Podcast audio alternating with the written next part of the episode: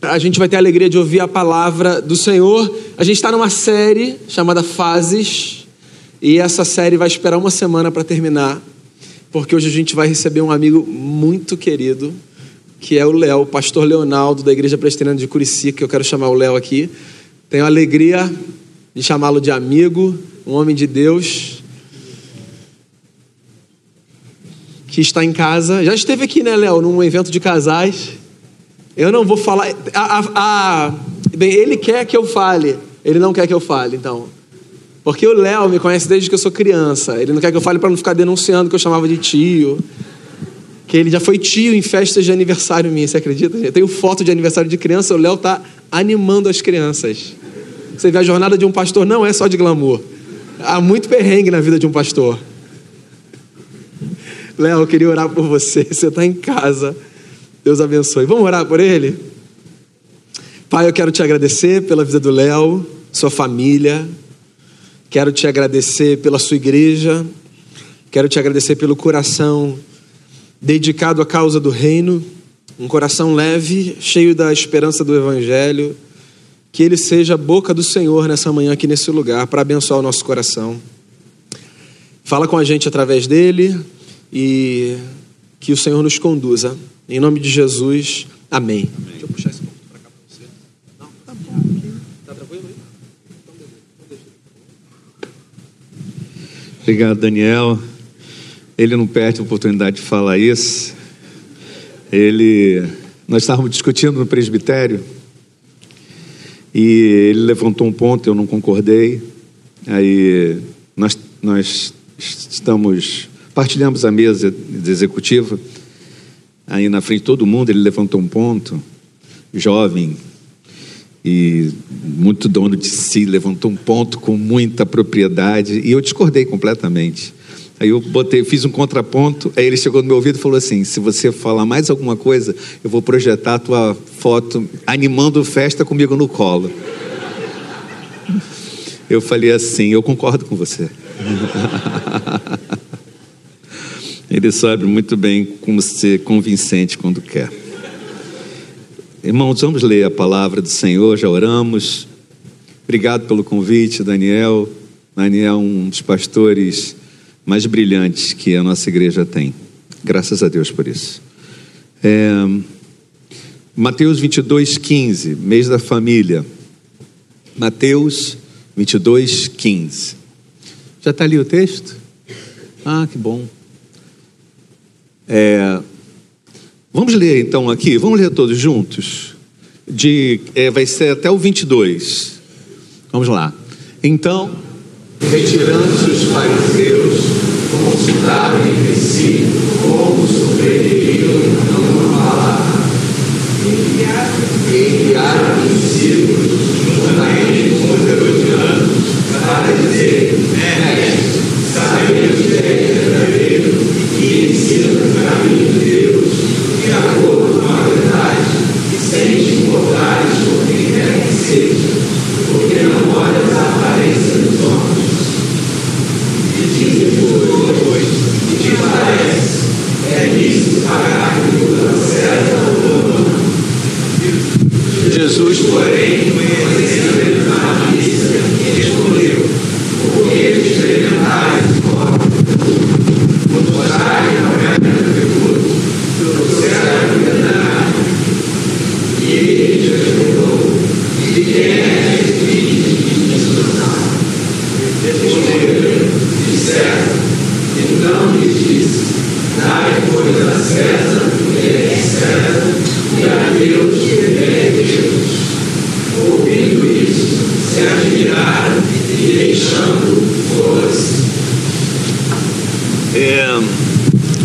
Nós estamos falando aqui da lei do tributo e ele se vira. Vai para o 17. Mantenha o texto, por favor. Mantenha o texto, se puder. É, ele se vira para os herodianos e para os fariseus e diz para eles assim: Por que me experimentais, hipócritas? Por quê? E ele já os chama dessa maneira porque ele entende assim de maneira muito fácil que ali havia uma armadilha, E a armadilha era essa: é, é lícito colocar impostos nessa terra que é nossa. É, é, se vocês repararem no texto, eles é, elogiam o Senhor, dizem assim: o Senhor que é justo, o Senhor que vê com clareza as coisas. Depois de fazer todo um elogio, eles dizem assim: é lícito pagar tributo a César. Em outras palavras, eles estão perguntando assim: nós que somos donos dessa terra, que recebemos essa terra do próprio Deus, que é, não recebemos isso por herança do Senhor, nós que estamos aqui e dividimos esse lugar, a pergunta é: é lícito pagarmos imposto dessa terra que é dada pelo Senhor? Aí o texto fala que o Senhor pede a moeda. O que vemos nela? Vemos Tibério César. Então, dai a César o que é de César e a Deus o que é de Deus. Lidar com aquela exploração incomodava ao povo. Pagar tributo para uma terra que era deles incomodava o povo. Viver aquela relação em, em, de ser dono e assim mesmo ter que dar contas e pagar e perder dinheiro por conta disso, incomodava o povo, na verdade, porque o povo achava aquilo tudo uma relação de exploração. É, só havia uma área que o povo parecia não se incomodar tanto. Quando essa exploração acontecia no templo. Quando a exploração acontecia no templo, os sacerdotes, os fariseus, os herodianos, eles não se incomodavam com isso. Mas quando a exploração acontecia é, a partir do tributo que eles pagavam, eles se incomodavam. Você lembrar, até porque a gente conhece isso, quando o pessoal vinha fazer sacrifício no templo, vinha com as suas moedas, e a moeda que era moeda corrente. Mas para fazer sacrifício no templo havia uma exigência. E a exigência era que se trocasse as moedas, havia um, um câmbio, e naquele momento, claro, havia um ágio e havia uma, uma diferença de dinheiro que era cobrada. E aquilo tudo ficava, era revertido para os sacerdotes, aquilo tudo era revertido para o poder que governava, que era o poder religioso. Porque a gente está dentro de um cenário que existem vários poderes governando. A gente, quando a pergunta é feita, ele está numa, numa encruzilhada, se ele diz é certo, ele desagrada os romanos. Se ele diz é errado, ele, desculpe, se ele diz é certo, ele desagrada os judeus, se ele diz errado, ele desagrada os romanos. Então, nesse contexto, que é um contexto muito, muito difícil, o povo ia adorar, subia para o templo para adorar, com as suas moedas, como eu disse, moedas correntes. Quando chegava lá, essas moedas eram trocadas pelas moedas, pelas moedas sagradas, pelas moedas que circulavam dentro do templo havia diferença de dinheiro ali. Com isso, a exploração se instalava. Com isso, o dinheiro, tanto que acho que o ponto central que aponta para a crucificação de Jesus, o momento mais, talvez, mais político, mais importante que acontece antes da crucificação de Jesus é a invasão do templo. Quando Jesus entra, e a gente não entende muito bem disso, né? parece que ele está é, tá sendo grosseiro com um monte de é, ambulante, que Jesus está sendo duro demais, que Jesus está sendo rude demais, que a gente não entende que ali é um sinal extremo de um sinal de extremo protesto. Ele chuta, mas ele chuta tudo que está em torno ele, ele, ele, na verdade, ele discorda do que está acontecendo, que é justamente desse comércio que era para além dos animais. Que algumas pessoas imaginam que ah, o, o que era discutido é que havia venda de animais, e porque havia venda de animais, isso não é certo, havia venda na igreja. Não, ele está tá, tá discutindo outra coisa.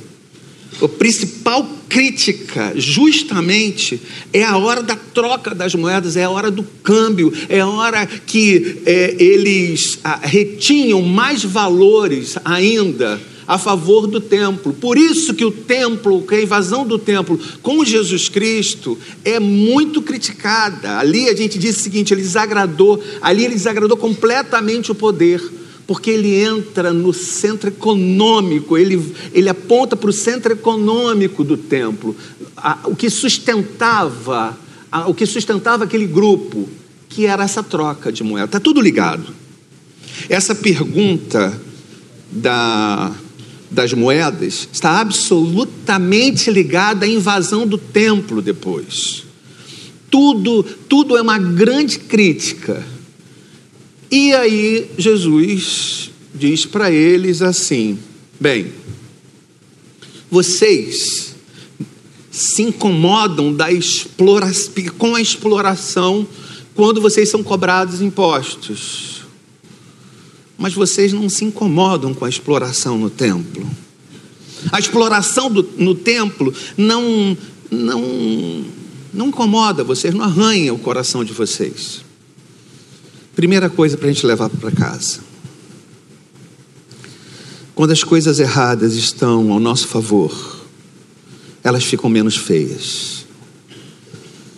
Quando as coisas erradas estão ao nosso favor, elas são melhor explicáveis. Nós vivemos censurando as escolhas que os outros fazem, mas e as nossas escolhas? E as nossas amizades, e o nosso modo de trabalhar, e as nossas associações, e as nossas linguagens. É a nossa linguagem. O que Jesus está dizendo para aqueles homens, em outras palavras, é: mude isso, mudem isso. Esse é o recado simples que Jesus está dizendo para eles. Mudem isso.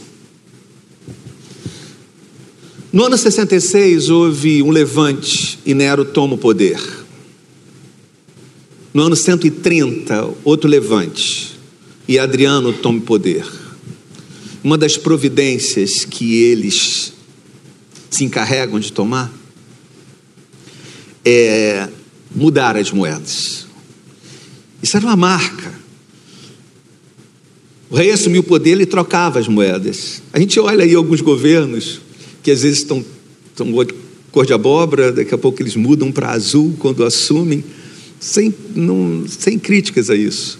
Só para dizer que há uma necessidade que alguns, alguns setores têm de marcar a, a sua chegada. É, é, uma providência de identidade, é uma, uma caracterização necessária, que eles entendiam assim, eles entendiam como sendo uma coisa necessária. É, o que o Senhor está dizendo é mude, reveja as suas moedas. Que coisas vocês dão valor? É a pergunta do Senhor.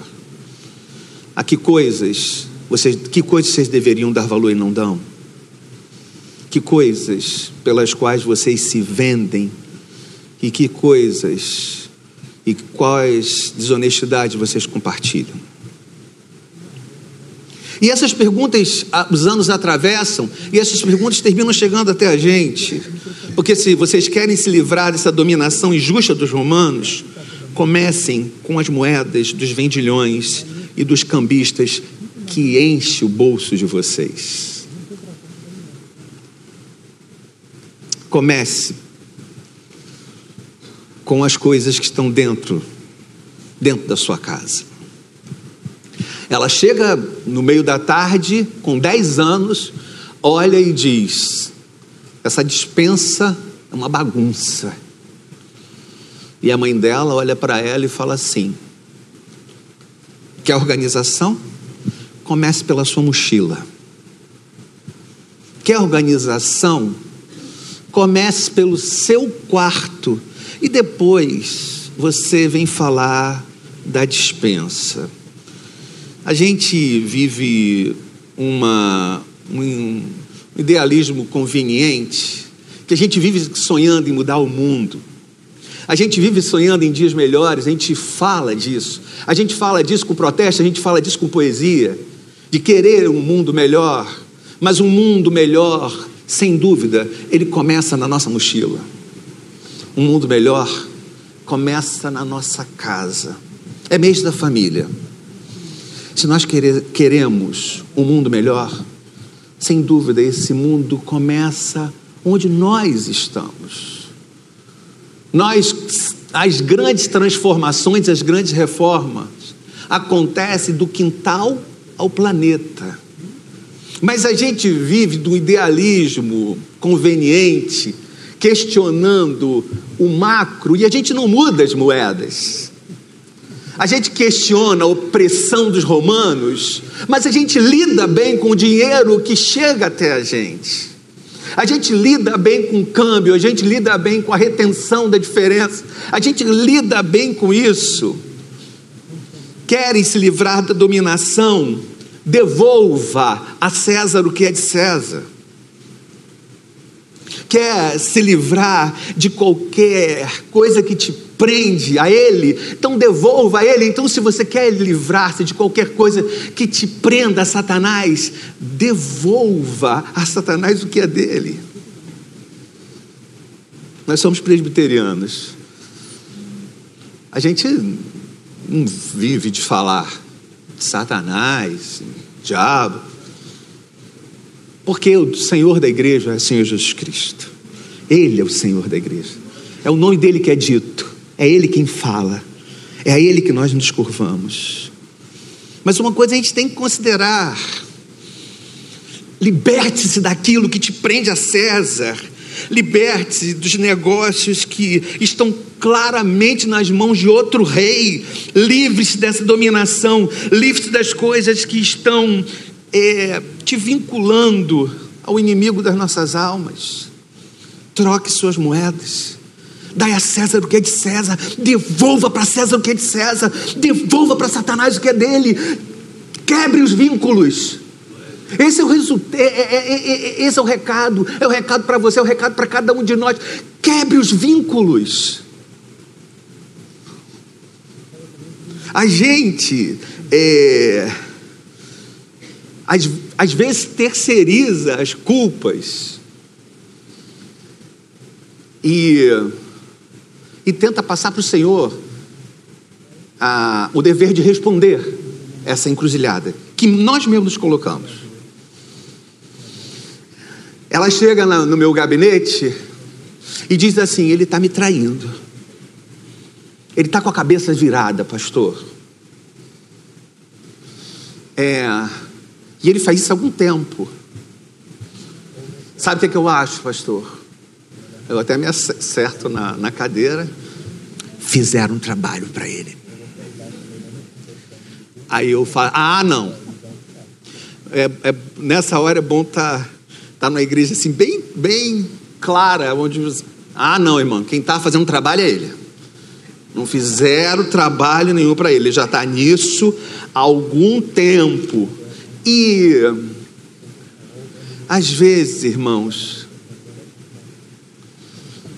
a gente não assume do que a gente precisa se libertar. Foi que eu toquei na, na questão das moedas lá atrás. Aquilo que eu dou valor e não deveria, aquilo que me prende a César, aquilo que eu dou valor e não deveria, aquilo que eu não dou valor e deveria, aquelas pessoas que eu deveria andar e não ando, e as pessoas que eu ando que eu não deveria andar. E no fundo, a gente vai dizer que fizeram trabalho.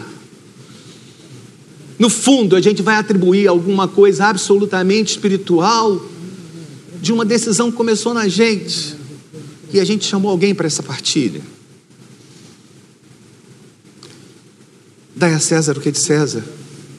Então, o recado nessa manhã é: devolva, devolva ao inimigo da sua alma aquilo que é dele as associações que pertencem a Ele, as amizades que pertencem a Ele, o que você vê no computador que pertence a Ele, devolva a Ele. Dai a César o que é de César. Libertar-se de uma, de, de uma dominação exigia daquele povo um preço. E toda liberdade de dominação exige da gente um preço. No Alabama, eles tiveram que andar a pé, porque eles se levantaram e disseram: Nós não entraremos nesses ônibus, nesses carros coletivos que fazem que os negros fiquem de pé. Nós não partilharemos disso. E porque nós não partilharemos disso, nós vamos a pé. E nós andaremos a pé. E eles andaram a pé por um ano, com Martin Luther King à frente deles. Porque para se livrar de uma dominação, a gente paga algum preço por isso.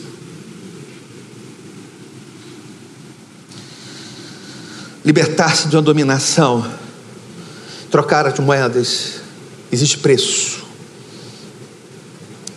Ele, numa reunião de oração, vira para mim e fala assim: Você sabe que eu recebo tanta oferta no meu trabalho de corrupção, de,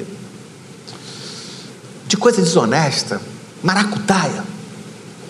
Você sabe que eu recebo, mas, pastor, é tanta oferta, é tanta oferta, que eu fico assim, desvio de uma, desvio de outra, aí vem outra e me oferta de novo, desvio de uma, desvio de outra. Aí eu disse assim para ele: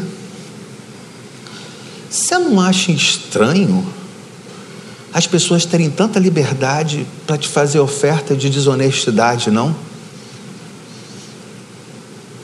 Aí ficou aquele um segundo de desconforto. Aí eu falo, não, mas eu entendo você. É difícil. Mas a gente tem que pensar quais são os canais que a gente abre para esse tipo de oferta. A gente tem que pensar, cara. Quais são os canais que a gente abre para esse tipo de oferta? Em outras palavras, eu estava dizendo para ele, sabe o quê? Que quando as pessoas vão até você, o que elas veem? Talvez, no fundo, elas só vejam a imagem de César. Elas visitam a tua estampa, elas visitam a moeda que carregamos no nosso rosto, e talvez elas só vejam exclusivamente a imagem de César. Aí, nesse momento, elas ficam absolutamente à vontade para conversar na linguagem daquilo que ela vê. Isso tem a ver com as relações pessoais, isso tem a ver com assédio no trabalho, tanto de mulher para homem quanto de homem para mulher. Isso não, não, tem nenhum machismo no que eu estou dizendo aqui. Eu estou dizendo que nós abrimos canais de comunicação com a corrupção. Porque no fundo as pessoas visitam o nosso rosto com liberdade e encontram ali estaticamente a figura de César, esteticamente a figura de César.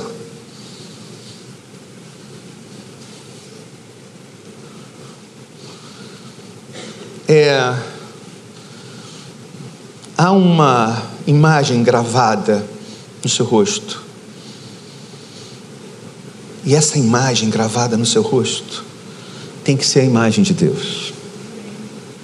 A imagem gravada no seu rosto, quando as pessoas chegarem perto do seu rosto, elas têm que encontrar a imagem de Deus.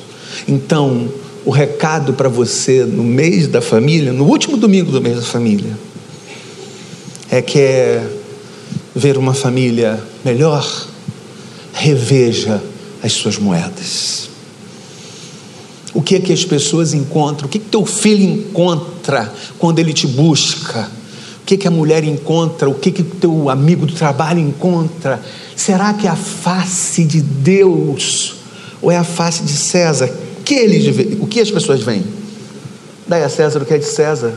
A sua face tem que mostrar outra coisa. E eu estou caminhando para a conclusão agora. E para mim, esse é um ponto muito importante do sermão, que eu queria que você levasse para o coração e dizer assim, dissesse assim, é, ele está falando comigo, ele não está falando com outra pessoa, é comigo que ele está falando agora. Muita gente aqui, Daniel, muita gente aqui muitos profissionais bons no trabalho, gente que faz do trabalho a sua, a sua melhor face. Muita gente aqui excelente no trabalho, muita gente aqui enchendo os cofres dos romanos. Legítimo, dão a César o que é de César, mas a pergunta é: será que eles dão a Deus o que é de Deus? Será que eu sou bom no trabalho? Será que eu sou bom no reino de Deus como eu sou no trabalho? Será que eu sou tão excelente? Será que eu primo por tanta excelência, por tanta dedicação, por, por tanto vigor? Será que eu faço isso no reino de Deus? Essa é a pergunta que eu tenho que me fazer. Eu sei que eu tenho dado a César o que é de César, eu sei que eu tenho devolvido aos romanos o que é dos romanos, mas a pergunta que tem que ficar no nosso coração é: será que eu dou a Deus o que é de Deus? Será que eu sou bom assim no reino de Deus? Ela chega para mim no final do, do culto da manhã e fala assim: Eu não vou à noite, porque tá, tá frio, né, pastor? Essa chuvinha, esse frio. Eu não vou à noite, não venho à noite, não virei à noite. Aí eu falo assim: Eu te entendo, minha irmã. Pô, te entendo. Você canta no louvor. Eu te entendo. Até porque amanhã de manhã você não vai trabalhar. Ah, eu venho à noite. Entendi, pastor, eu venho à noite. É isso. Com que, com que facilidade a gente abre mão das coisas de Deus. Com que facilidade a gente negocia o tempo que é sagrado. Com que facilidade a gente a gente descarta. A gente dá menos valor. Sabe por quê? Porque essa vida ensinou pra gente que para ficar no trabalho, a gente tem que dar a César o que é de César. Mas a gente não tem dado a Deus o que é de Deus.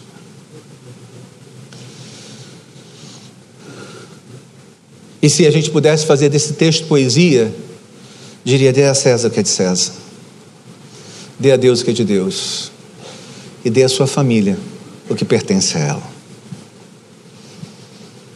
Chega de desviar coisas chega de legitimar o conforto da família com a nossa ausência.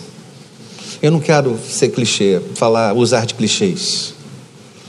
Mas eu queria dizer para vocês de coração: dê a César o que é de César, dê a Deus o que é de Deus, e dê para sua família o que pertence a ela. Isso tem a ver com tempo, isso tem a ver com dedicação, isso tem a ver com olhar, tem a ver com escuta ativa isso tem a ver com tanta coisa. Isso tem a ver com tanto desvio que se termina fazendo para justificar outras coisas. O convite nessa manhã é esse. Dê a César o que é de César e a Deus o que é de Deus. Troque suas moedas. Troque suas moedas. Eu vou ler uma poesia que me visitou na adolescência. Ela fala sobre isso, sobre identidade, sobre é, olhar e ser olhado, sobre perguntar-se o que as pessoas enxergam quando elas nos, nos veem. Há um Deus em tua vida. Quando te vejo tão acomodado com o mundo que te cerca, como água, deixa eu botar aqui perto dos meus olhos, cego a tristeza. Quando te vejo tão acomodado com o mundo que te cerca, como água tomando a forma do vaso que a contém, eu me lembro de um rei coroado de espinhos, arrastando uma cruz pelo caminho, pelas ruas de Jerusalém. Quando te vejo tão preocupado com rótulos e comodidades e desejoso de aparecer, eu me lembro de um jovem Deus perdido no deserto, onde só anjos e feras podiam ver. Um jovem Deus que te entregou um dia o privilégio da grande comissão, o qual negas com a tua covardia, sucumbindo a promessas que te sobe o coração. Quando te vejo tão ocupado em construir celeiros e ajuntando dinheiro que o ladrão pode roubar, eu me lembro de um Deus caído sobre tuas culpas, sem o conforto de uma pedra para repousar, quando eu te vejo tão conivente com aquilo que a, ele, que a ele aborrece, a ponto de ocultar a herança que ele te legou, eu pergunto: seria falsa as promessas, as promessas que fizestes, ou o amor que tu lhe tinhas era pouco e se acabou? Quando te vejo, eu me pergunto: aonde está o teu protesto que eu já não escuto? A tua atitude de inconformação? Será que te esqueceste do santo compromisso ou te parece pouco o privilégio da missão? Porque tremes diante de um mundo temendo por valores que só servem aqui? Será que Deus te escolheu em vão? Ou será que já não há mais um Deus dentro de ti? Tu estás no mundo, mas não és do mundo, não escolheste, foste escolhido. Por isso, não te encolhas ao padrão dos homens, comprometendo a tua autoridade de dizer não ao mundo corrompido. Foste escolhido para uma missão tão grande que nem a anjos foi dado o privilégio de executar. Então, que não te assustem as ameaças, não te seduzam as promessas. Numa obra eterna, é melhor morrer do que negar. Foste escolhido para uma missão especial. Lembra-te, há um Deus em tua vida e as tuas obras o devem glorificar. Troque suas moedas reveja as suas moedas. Dê a César o que é de César e dê a Deus o que é de Deus. Palavra do Senhor. Vamos orar. Vamos ficar em pé.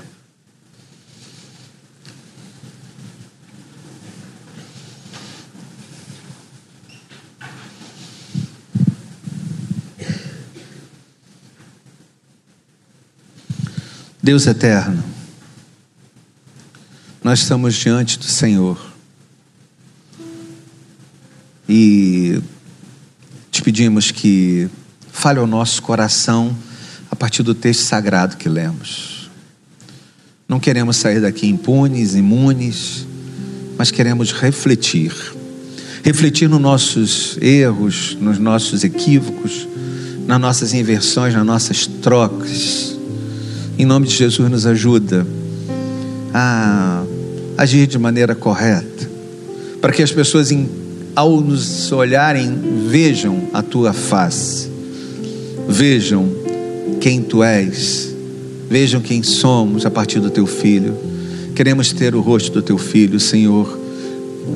A despeito de qualquer coisa, nós queremos é ter o rosto do teu, do teu filho, Senhor. Nós queremos parecer com ele, nós queremos ser vistos como ele foi visto não queremos ser confundidos com César. Nessa manhã, nós te dizemos obrigado pelas nossas casas e te pedimos que tu nos ajude a, a fazer o melhor, que tu nos ajudes a caminhar melhor. Em nome de Jesus. Amém. Uma igreja que eu passo os olhos e vejo alguém algumas, algumas pessoas muito queridas, lembranças, algumas aqui do Grajaú. É, eu recebi de Deus para guardar uma joia rara, feita por Ele de valor sem par, tão preciosa e cara. Durante muito tempo consegui tê-la assim comigo, guardando-a sempre no escrinho aqui no seguro-abrigo. Diante dos meus olhos, muito atento, tinha o meu tesouro. Não me descuidava dele um só momento, sem qualquer desdouro. Mas o tempo foi passando e eu me deixei ocupar demais. Da vigilância negligenciando, não me cuidei mais. Pus-me a correr daqui para lá, cheio de compromisso, e dizia então: o tempo já não dá para o meu serviço. Um dia Deus me pediu contas do que me entregara. Andei em tudo, procurando as tontas, mas nada encontrara. Perdido e desiludido, fiquei sem calma, pois a moeda que eu tive e não guardei era minha própria alma. Tiago Rocha. Igreja do Grajaú, Tiago Rocha. Um beijo para vocês que de lá vieram. Deus abençoe a todos. Obrigado, Daniel.